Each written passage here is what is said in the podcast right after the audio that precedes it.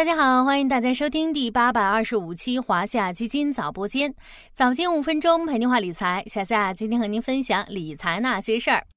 最近的注意力好像很容易被股市的震荡波动牵引住，但最近债券市场的确有些值得关注的地方，比如说可转债单日成交金额连续两日突破八百亿元。引发了投资者的关注。又比如说，债券型基金指数早已经收回去年四季度的失地，大部分债基今年来都收获了不错的正收益。尤其是在股市震荡的背景下，很多小伙伴不由发问：是时候关注债基了吗？今天咱们就来聊聊债基的话题。先来看看债券市场以及债券基金的几组数据。第一组是债券基金的收益情况。想必不少小伙伴对去年四季度债券基金历史罕见的大幅回调印象深刻，但事实上，在大家还没注意到的时候，债基早已收复了当时的失地。还是拿债券型基金指数来说，最近六个月上涨百分之二点二九，同期沪深三百指数涨幅为百分之零点七三。拉长时间来看，债券型基金指数近三年时间里累计上涨百分之十点二九。同期沪深三百指数下跌百分之五点八零，不得不说，债基无愧于资产配置中的压舱石。第二组是上周可转债的交易情况，随着退市带来的避险情绪逐渐消退，可转债二级市场交投逐渐活跃。六月十五日、十六日，可转债连续两日成交金额超过八百亿元，刷新年内新高。第三组是债基的分红情况。今年以来，债基分红共计两千四百二十五次，分红总金额达到七百四十点七四亿元。同期全部基金共计分红两千六百七十四次，分红总额八百七十四点六一亿元。也就是说，债基分红规模占到了全部基金的百分之八十四点六九。在这些情况下，债基又香了吗？对投资者来说，可以重新关注债基了吗？咱们不妨从两个角度来回答这个问题：一是债市的配置价值。一般来说，债基的投资收益主要受市场利率影响，两者之间呈现跷跷板式的反向关系。而市场利率又受经济基本面、货币政策面和交易面三重因素影响。具体来看，当经济发展趋势向好的时候，企业生意好做，投融资需求旺盛，这个时候货币政策可能就会收紧。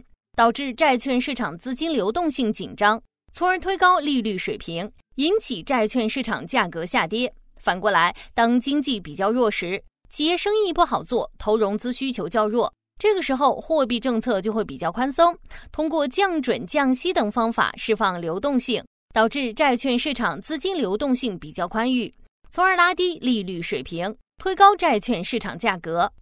理清了这个逻辑，咱们来看看下半年的经济基本面和货币政策面。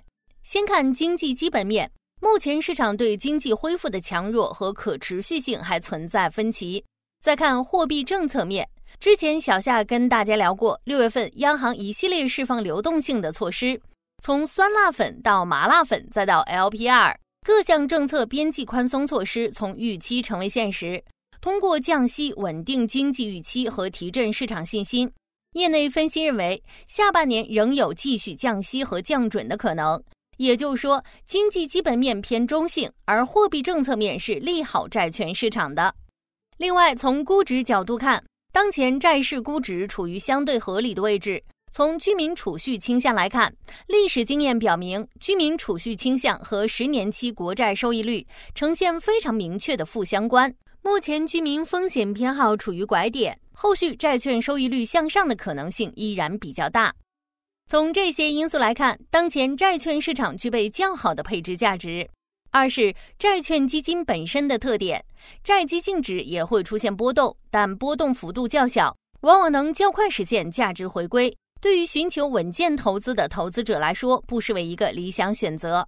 而从资产配置的角度来看，配置债券基金能够有效分散股市的风险，起到平滑波动、提升投资体验的作用。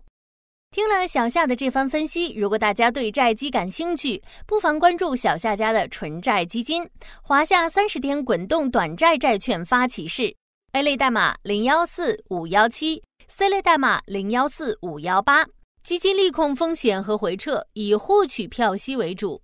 信用风险较低，把握波段操作机会，增厚基金组合收益，或许能为即将到来的下半年投资带来一些不一样的体验。